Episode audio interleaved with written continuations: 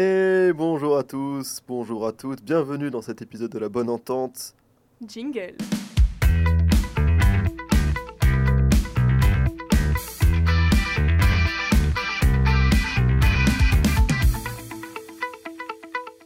C'est l'épisode 2 ou 3 de la bonne entente, je ne sais pas, parce que je suis très mauvais en mathématiques. J'espère que vous allez bien, je suis accompagné de mes deux compères, mes deux commères, mes deux acolytes, Benoît et Lulu, comment allez-vous? Ça va Ça très va bien. très bien, et- Elliot. Et toi Et toi, euh, Lulu.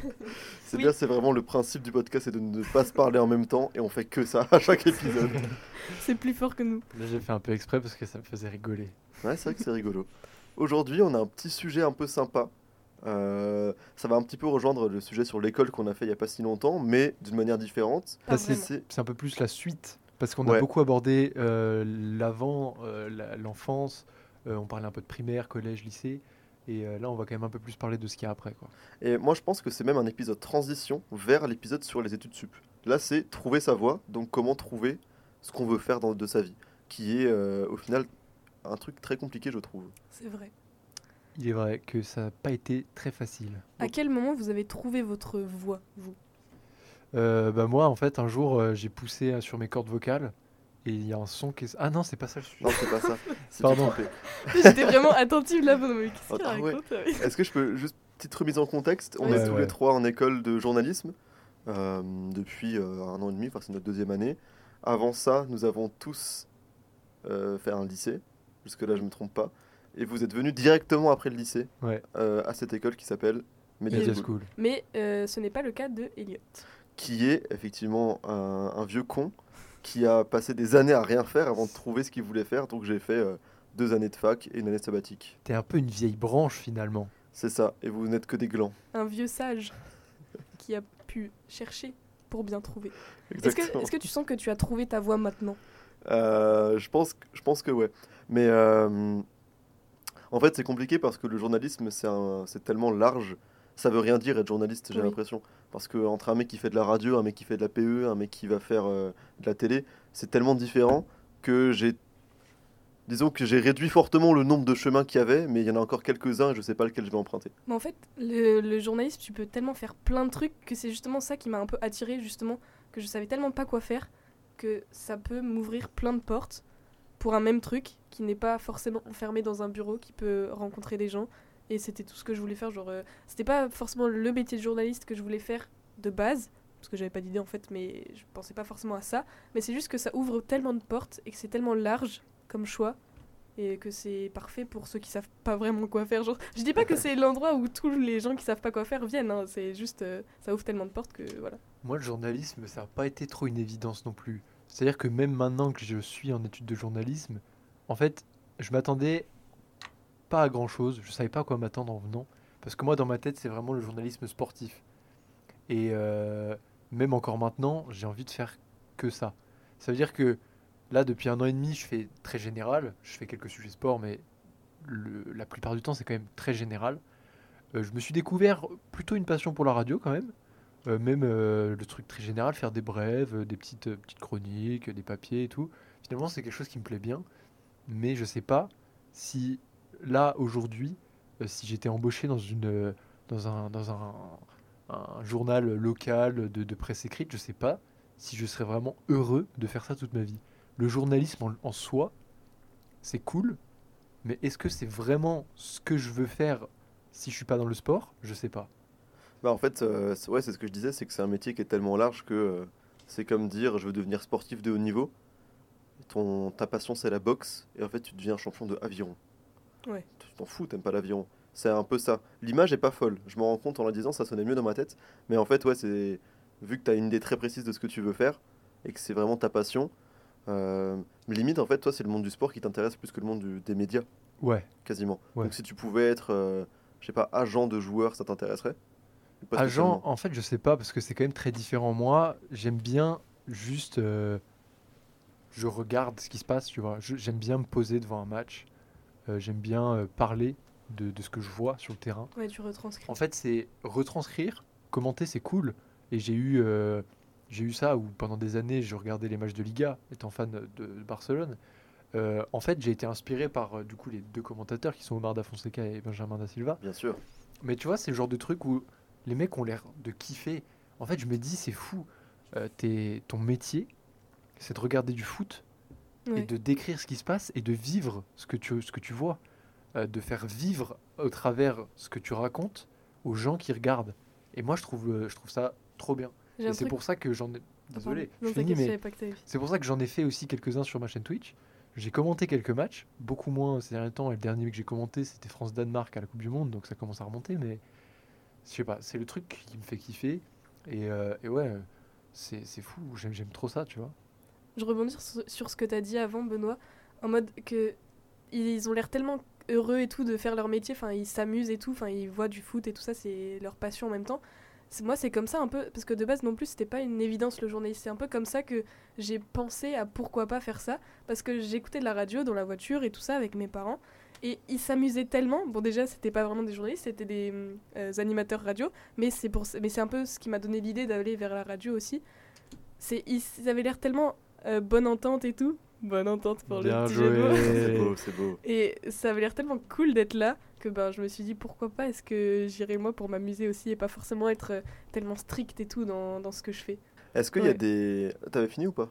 Euh, oui oui c'était ben, mais c'était pas une évidence non plus euh, comme Benoît disait. Ouais. C'était pas une évidence. Est-ce qu'il y a des, hum, des métiers que vous avez sérieusement envisagés ou des études que vous avez sérieusement envisagées avant de venir faire une école de, de journalisme?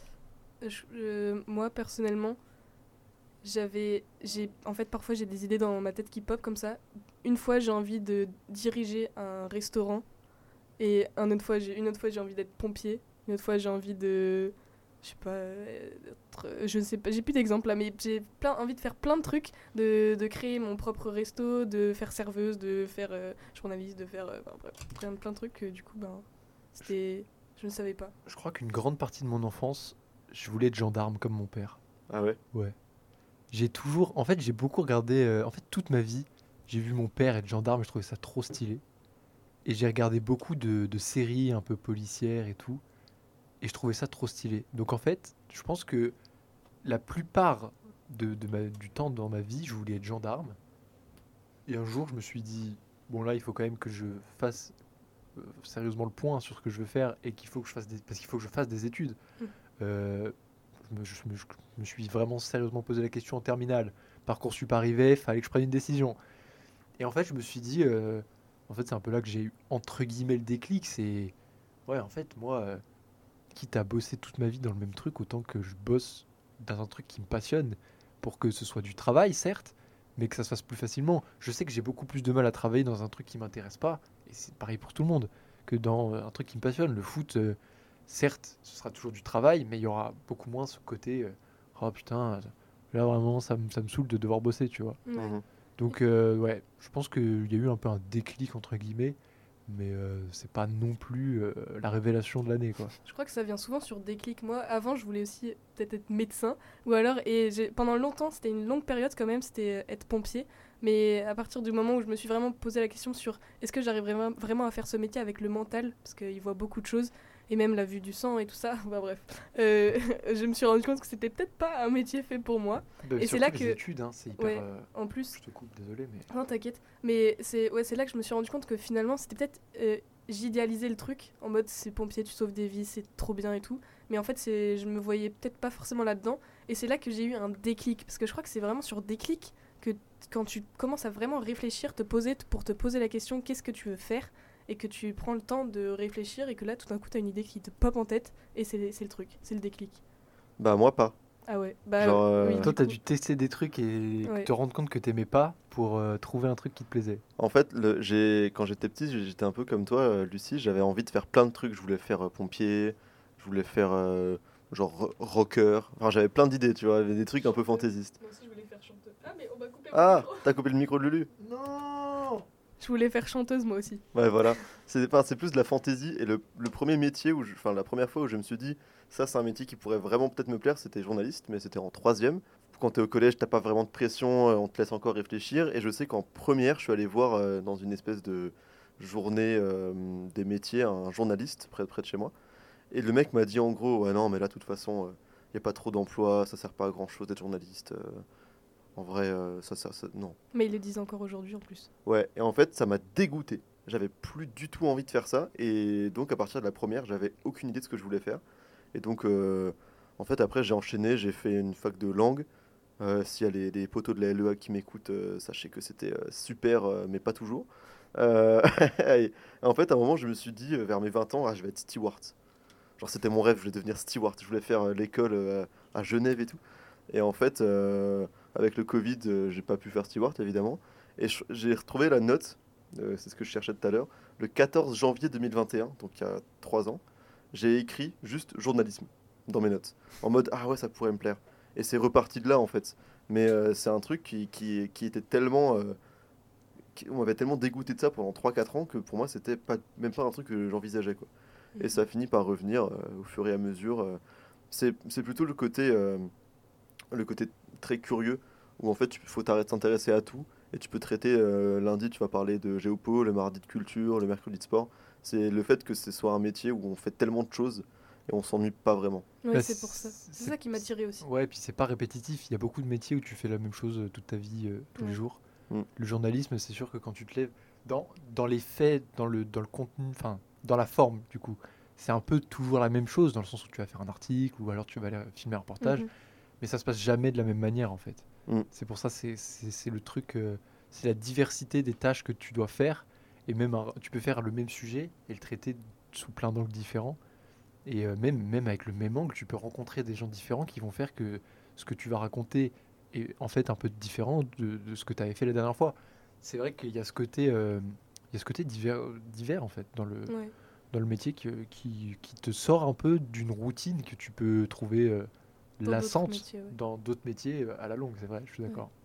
Mais ce qui est. ce- Parce que bon, comme on disait avant, c'était pas toujours une évidence, mais en vrai, je viens d'y repenser. Le moment où j'avais où j'ai écout- où j'ai eu ce déclic de la radio et tout, euh, ça a l'air trop cool, trop marrant. C'était au collège aussi.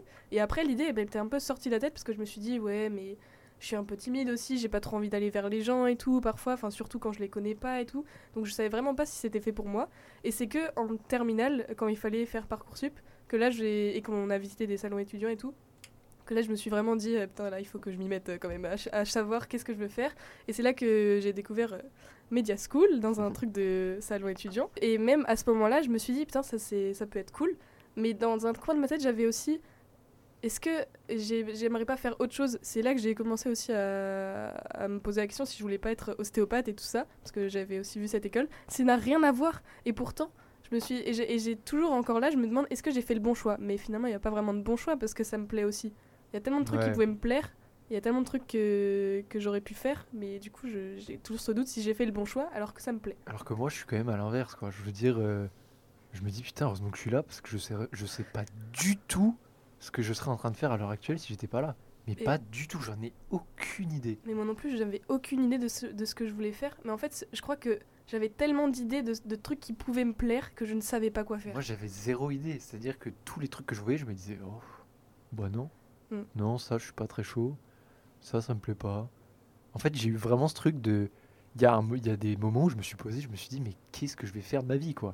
Mais en vrai, Je ne sais pas ce que je veux faire. C'est fou. En paradoxe, moi aussi, ça, ça, ça m'arrivait souvent dans la tête. J'avais l'impression que rien n'était fait pour moi, que rien ne pouvait Ouais, m'aller ouais. et que jamais de la vie, moi, j'aurais un métier.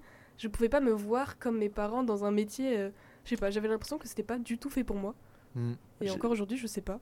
J'ai plein de choses sur lesquelles réagir là, ça fourmille dans ma tête. Vas-y. Euh, le truc d'ostéopathe, l'année où on a commencé l'IEJ, genre en mars-avril, je me tâtais aussi à aller là- là-bas. C'est c'est trop école bizarre. privée le- Ouais, l'école d'ostéopathie de Strasbourg là. Oui Oh putain, on aurait été ensemble. T'imagines, on se serait rencontrés à l'école On d'ostéopathie. se serait quand même rencontrés. Ça Il y aurait eu un podcast La Bonne Entente, mais il y aurait eu que deux personnes.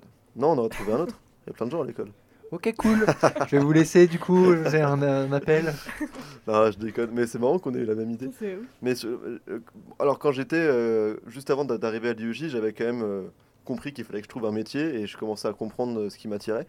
Mais euh, au lycée, j'avais l'impression également que rien ne m'allait, que je n'aurais jamais de métier, que j'étais condamné. En fait, je ne comprenais pas. Il n'y avait aucun monde dans lequel je me voyais taffer euh, et avoir un domaine qui m'intéressait vraiment. C'était pour moi euh, la chinoiserie. Et j'allais voir des gens, je leur demandais, mais comment toi, tu as trouvé ton, domaine d'études, tu as l'air épanoui, comment tu as fait? Les gens me disaient, bah, c'est venu naturellement.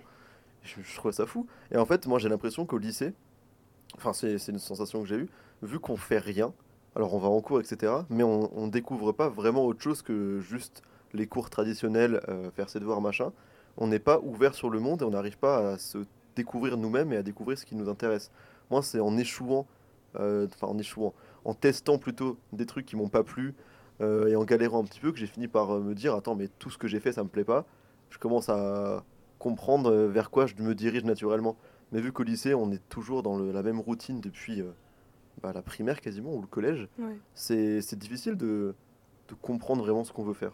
En vrai, je regrette aussi un petit peu de qu'il n'y ait pas des gens qui sont venus, de, des gens qui font des métiers un peu. euh, Enfin, qui viennent nous présenter en fait leur métier au lycée pour nous ouvrir des portes euh, sur qu'est-ce qu'on veut faire et tout. Parce que je me souviens, mon père, c'est comme ça qu'il a su qu'est-ce qu'il voulait faire à l'époque, parce qu'il y a quelqu'un des arts et métiers qui est venu présenter ce que c'est à l'école et que ça lui a énormément plu et que c'est comme ça qu'il a su. Après, ça dépend aussi peut-être des établissements parce que moi j'ai le souvenir d'avoir eu deux trois personnes comme ça qui venaient un peu présenter. Moi, Mais c'est aussi-. C'est aussi le, le but d'un salon des métiers finalement. Mm. Euh, moi je sais que à Rouen, euh, alors j'étais encore au collège, mais euh, on avait une grande cantine et euh, il y avait un samedi où ils avaient euh, euh, organisé la cantine pour faire venir plein de gens. Euh, C'était un- une sorte de salon des métiers, mais pour nous, tu vois, pour, euh, pour essayer de, de, voilà, nous mettre sur la voie. Alors que j'étais seulement au collège. hein. Après, c'était un collège-lycée, donc c'était un peu pour tout le monde, mais euh, je pense que ça dépend vachement des établissements. Ouais, Mais du coup, toi, tu disais que tu avais découvert euh, justement Media School avec un salon étudiant. Comment tu as découvert Media School, toi? Alors, il me semble que j'ai cherché journalisme Strasbourg sur Google et que c'est apparu.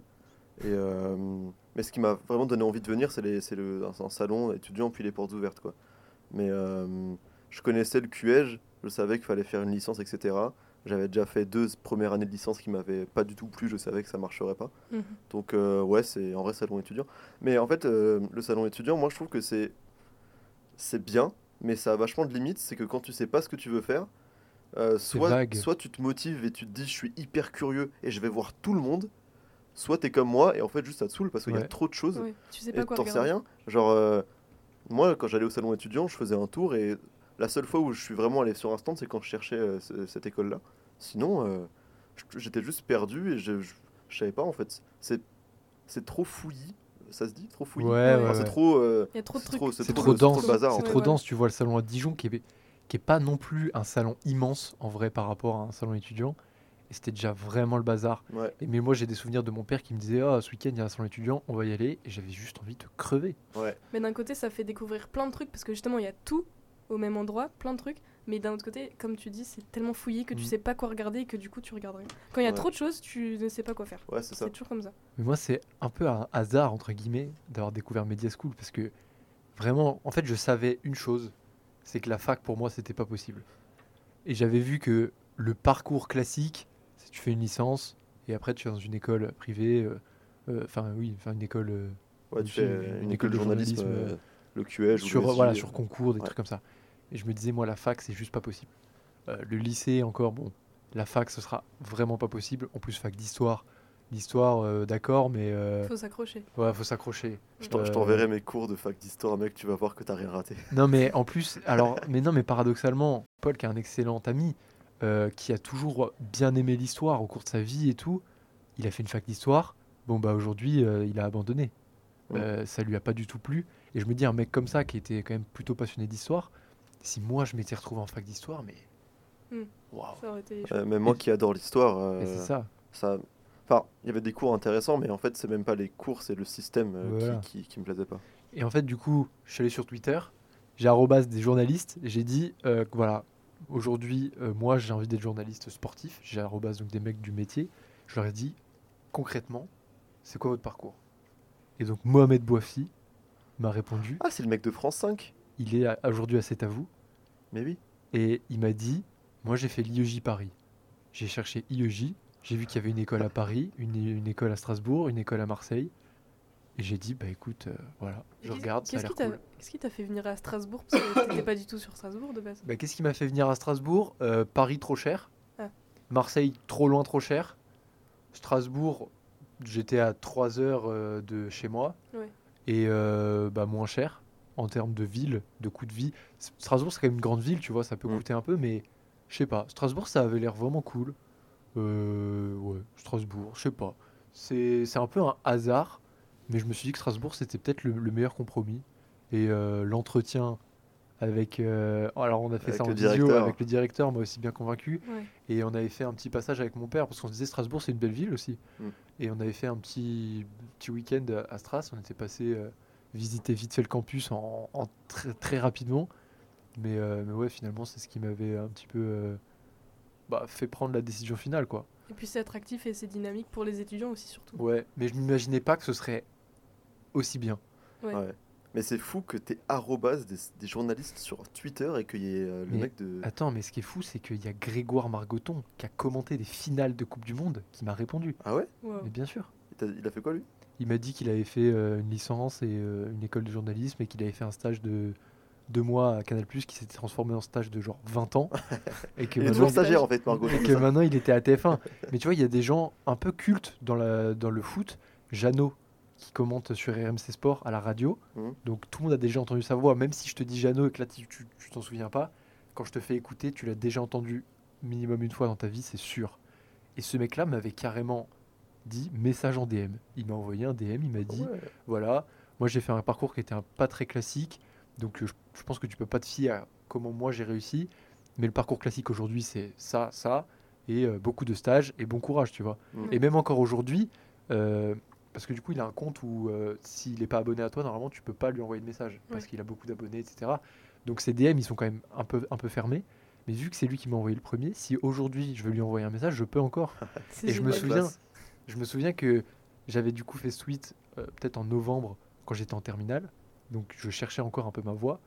Et une fois que j'avais trouvé et que j'ai su que j'étais pris, donc l'été d'après, à l'IEJ, euh, je lui ai envoyé un message. Je lui ai dit écoute, euh, voilà, euh, moi, euh, mon parcours commence là. Je vais faire cette école-là à Strasbourg. Et euh, voilà quoi. C'est génial. T'as répondu? Ouais, il m'avait dit, Ah, euh, il m'avait dit euh, en gros, ouais, bon courage et tout. Enfin, c'est cool. On se euh. croisera dans, dans 10 ans. Non, mais euh, tu vois, c'est- c'est c'est le genre de truc qui peut être vraiment sympa. Ouais. Et euh, non, franchement, c'est. Bah, tu vois, c'est l'exact opposé du mec que moi j'avais rencontré euh, à- aux journées étudiantes qui m'avait dit il n'y a pas de métier, ça sert à rien. Mais moi, il m'a- il il quand même dit que c'était dur de se faire une place dans le, Ouais. dans le milieu. Il m'a Ouais. dit franchement c'est dur et il faut vraiment bosser et être déterminé. Ça vraiment il me, il me l'a dit parce qu'il m'a dit franchement c'est c'est un métier. euh, Mais il y a une différence Super, entre dur. juste être sincère et dégoûter un jeune. Ouais, euh. Après, on est, on est arrivé ici, je sais pas si vous vous souvenez, euh, tous nos profs nous ont dit c'est hyper bouché, il faut s'accrocher, il n'y a pas beaucoup de- d'emplois dans ça, dans ça, dans ça. Moi, ça Ah m'a fait peur au début, hein, quand même. même, même toujours ouais. hein. Même Ouais. quand tu vois comme on galère pour trouver un stage, tu te dis putain pour trouver un taf derrière. euh, Et justement, c'est ce qui m'a fait peur et c'est ce qui m'a fait douter encore aujourd'hui si j'ai fait le bon choix, alors que ça me plaît. Mais je- c'est pour ça que je me demande si plus tard, est-ce que c'est un avenir? Ben, moi, je j'ai la pression, pas tant que ça. En fait, il y a une- des fois où je me pose, je me dis putain, ouais, chaud. Et en fait, je me dis, euh, faut le tenter. Ouais, je suis là, ça me plaît, Ouais. euh, Mm. j'aurai les compétences pour. Et euh, vas-y, il n'y a pas de raison que j'y arrive pas, Ouais, c'est vrai. tu vois. Ouais, c'est sûr, moi je suis d'accord. En fait, de toute façon, euh, je suis un peu euh, peut-être idéaliste, mais je considère que si euh, on travaille dur et qu'on est constant et On qu'on n'est euh, pas euh, hyper nul, on va forcément trouver un truc Oui. qui nous Puis plaît. de toute façon, tu peux pas, tu peux pas te dire, je vais pas faire ça parce qu'il n'y a pas, euh, c'est pas, c'est pas assez sûr pour l'avenir. Mm. Je pense qu'il faut le tenter. Et si c'est vraiment ce qui te plaît, tu peux pas te limiter et te renfermer dans un truc qui te plaît pas juste parce que tu es vraiment en sécurité. Oui, Mm, ouais, oui, ouais. je suis totalement d'accord. Mais après, c'est le genre de réflexion de mec qui a ses parents derrière quand même. Je suis d'accord bien sûr, ouais. C'est c'est une chance aussi de pouvoir, euh, de pouvoir faire en- un peu ce que je veux parce que même euh, faut pouvoir se la payer l'école. hein. Mm. Et, euh, et avoir euh, oui, des, des parents qui sont là derrière pour, pour m'aider. Donc C'est vrai c'est c'est que- une chance. C'est vrai que c'est pas toujours accessible parce que n- notre école elle est payante, mais justement tu peux quand même devenir journal- journaliste en passant par une licence et ensuite en allant au. Ouais. Mais c'est quand même dur psychologiquement de dire d'abord tu fais un truc un peu rien à voir, parce Mm. que tu peux faire n'importe quelle fac, et après tu tentes le, le master, mais il faut s'accrocher pendant les trois années là où il faut que tu fasses ta licence et que ça te plaise un minimum et tout ça, C'est- et qu'ensuite tu sois accepté au c'est Alors ça, que ouais. nous, on peut directement se professionnaliser dans le truc. euh, grâce, enfin, là, on fait limite une licence et on peut directement travailler après, genre un bachelor. Et oui, on est directement dans le métier. Donc c'est un peu une chance aussi de, Mm. de ça. C'est pour ça que moi, la fac, ça n'a pas marché. C'est qu'en fait, euh, je pense que j'ai vachement fantasmé sur les études sup depuis le collège, parce que collège, euh, j'aimais pas les cours, lycée non plus. Donc, je, dans ma tête, la- la- les études sup, ce serait euh, l'éclate, l'épanouissement, je ferais tout ce que j'aime. Puis, je suis arrivé euh, en licence euh, il y a quelques années, et euh, j'avais des cours dont j'en avais absolument rien à faire. j'avais de, de- de l'économie, j'avais, euh, je me rappelle même plus de ce que j'avais, j'a- j'avais de l'anglais qui était un niveau euh, terrible. C'est un peu un, ouais, l'effondrement du mythe quoi. Ouais. Donc en fait, pour moi, c'était impossible de me dire après tellement d'années à souffrir, à subir euh, l'école euh, secondaire, etc. Faut que je fasse encore trois ans avant de pouvoir passer un concours pour me spécialiser. Je me suis dit La pareil. flemme. En fait, C'est pour La- ça que j'ai mais su- mentalement, j'étais pas capable. Alors peut-être que je suis pas assez fort mentalement ou j'en sais rien, mais mentalement, moi, j'étais incapable de faire ça. Ah, j'ai su tout de suite que la fac c'était pas pour moi. Mm. Franchement, je l'ai su, mais tout de suite. Bah, c'est très dur. Même moi, je vois des amis qui sont à la fac et il y en a qui se sont réorientés parce que justement, c'était pas du tout le truc. Mais ça, tu peux pas savoir, à part si t'as. t'es- Bon, après, tu peux avoir quand même une idée de comment est-ce que tu aimes travailler et tout ça. Mais c'est même ceux qui arrivent à travailler de eux-mêmes, à se mettre des horaires eux-mêmes et tout. Parfois, tu peux dégringoler comme ça. T'as le Mm. choc, justement, le choc du mythe. Tout s'effondre. Tu pensais, t'avais idéalisé un truc et en fait, c'est pas du tout ce à quoi tu t'attendais. Et Mm. du coup, bah, ça se casse la gueule. Ça se casse la gueule, ouais. Mm. Je- J'aimerais euh, citer le plus grand euh, écrivain français, Martin Burger King. Martin Burger King, Euh, non, qui s'appelle Ken Samaras, et qui demandait dans, une, dans un texte euh, très justement il y a quelques années qui a conseillé la conseillère d'orientation.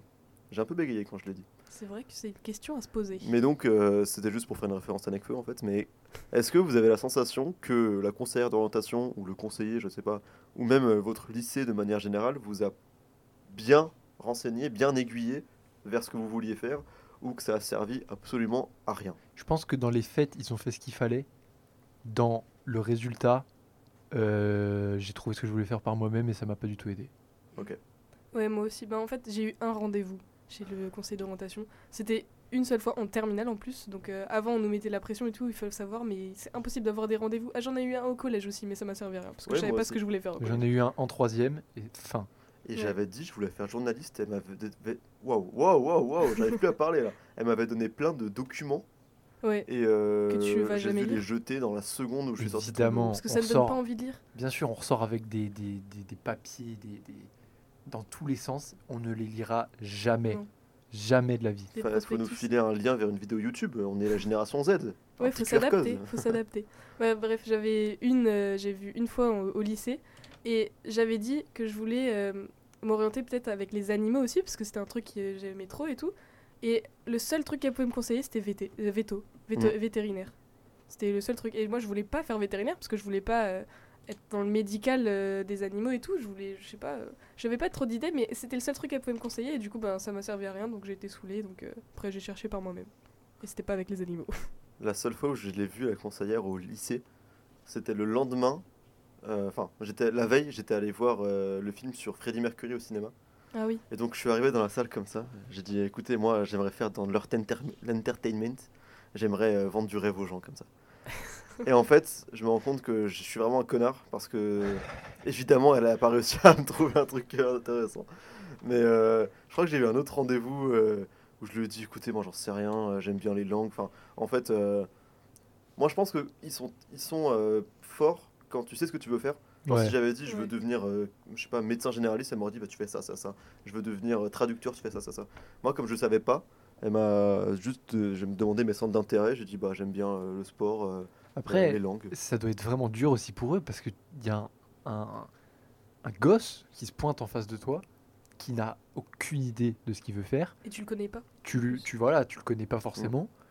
Et c'est quand même. euh, Vas-y, l'orientation, c'est un, un point quand même, un passage central de ta vie. Mm. Euh, tu peux te tromper, tu peux te réorienter, c'est pas grave. Mais c'est quand même, au bout d'un moment, c'est c'est- c'est- c'est aussi ce qui va déterminer ce que tu vas faire plus tard. Donc je pense qu'ils ont une grosse responsabilité pour quelque chose qui est vachement dur parce qu'à cet âge-là, on sait pas ce qu'on veut faire. Et c'est dur d'aiguiller, de, de- de trouver en fait. C'est Ouais. une question qu'on doit se poser nous-mêmes. C'est bien qu'on ait des gens qui nous, qui nous poussent à, à- à nous la à- poser. à nous la poser et qui peuvent nous donner des pistes.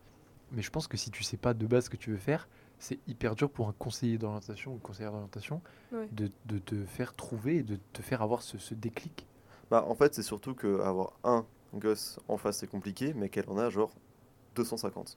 Et puis non, mais elle en a 250 tous les ans. Et puis ça change Oui, tous les ans. En fait, évidemment. c'est c'est- oui, c'est ça. C'est Donc en fait c'est c'est hyper. euh, C'est hyper ultra- galère. ouais, c'est- Mais est-ce que votre conseiller d'orientation il était aussi nonchalant de ouf Genre, il en avait rien à foutre de ce qui. Je- sincèrement, je n'ai aucun souvenir de son visage. Parce que moi, il Ouais. était vraiment nonchalant. hein. Il y avait aucun intérêt à, à m'aider à trouver quelque chose. Je me souviens d'avoir eu le rendez-vous. Je me souviens que j'y suis allé. Je me souviens plus de son visage. Je me souviens plus de comment ça s'est passé, de combien de temps ça a duré. Concrètement, le seul souvenir, c'est il y a eu, ça m'a pas aidé. Enfin, Voilà. Ouais. Mais Quand- après, il y a. Pardon, Non. Après, il y a aussi la peur de. Pour soi-même, il y a aussi la peur de, de l'échec. euh, de. Pas. Genre que tu vas dans un, dans un cursus et qu'en fait ça te plaît pas et que du coup tu loupes une année, tu perds une année. Mm. Alors que c'est pas vraiment perdu. Ouais. En tous les cas, tu aurais appris quelque chose, mais c'est pas ce que tu voulais faire. Mm. Et tu peux pas savoir ce que, tu, que ça allait pas te plaire, vu que tu l'avais jamais testé. Mais en fait, c'est qu'on nous, on nous explique pas qu'on a le droit de se tromper. Ouais. Et je sais pas si c'est. euh, J'ai l'impression que c'est même en France, de manière générale, euh, l'échec, c'est quelque chose qui est très mal perçu. Alors qu'en fait, c'est juste une manière d'apprendre des choses. Et euh, on nous dit jamais, bah écoute, ça, ça pourrait te plaire, tu peux essayer, mais si ça te plaît pas, bah, tu peux reprendre Parcoursup, tu peux euh, te réorienter, tu peux faire une licence, puis après commencer un BTS ou faire euh, deux ans de DUT. Enfin, en fait, on nous, on nous dit juste faut trouver un truc parce que c'est important, mais on nous explique pas qu'on a le temps, en fait. la, réorientation, la réorientation, ça fait vachement peur aux gens. Ouais, alors qu'en fait, c'est trop bien. Enfin, c'est trop bien. Non, mais c'est t'explores des pistes en plus fait. t'explores, plus tu ça ça, euh, Ça resserre ce. oui. Plus t'as de l'expérience aussi. ça, ça ça resserre. resserre et Ouais. tu, tu trouves un peu ce que tu veux. Non, c'est clair. Mais c'est vrai que oui, j'en avais parlé à quelques, gens, quelques personnes. Il y a des gens euh, que ça ne l'effraie pas, la réorientation, et même euh, voilà, qui se disent bah, de toute façon, là, je me plaisais pas, euh, je peux pas rester là. Mhm. Et il y a des gens qui se disent ça me plaît pas, mais je reste là parce qu'il faut que j'ai un truc. Ouais. Non, ça, c'est pas la bonne solution. C'est pas la bonne strat, non, ça c'est clair. Il y, a- que- il y a plein de gens qui ont justement peur de, loup- de perdre une année en fait. Alors que, comme tu dis, Elliot, on a le temps. Ouais, ben et oui. c'est c'est pas. euh, Justement, il faut parfois perdre les années pour euh, savoir qu'est-ce qu'on veut faire. Après, il y en a qui peuvent plus se le permettre que d'autres. Si derrière t'as ta famille qui a un peu de thunes pour te, dire écoute s'il y a un souci machin, ou même si t'as des parents qui disent écoute si tu galères tu peux rentrer à la maison, Bah oui. passer euh, quelques mois ou un an sabbatique. Bien sûr. fais- En fait c'est c'est ça, ça dépend de chacun quoi. Mm. Est-ce que vous aviez fait des tests d'orientation?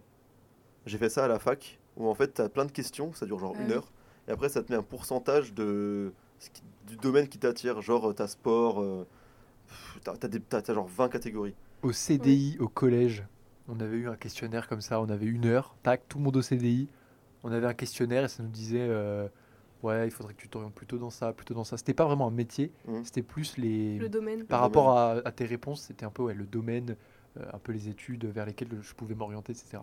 Oui. Euh, je me souviens plus de ce vers quoi j'avais été redirigé, Ok.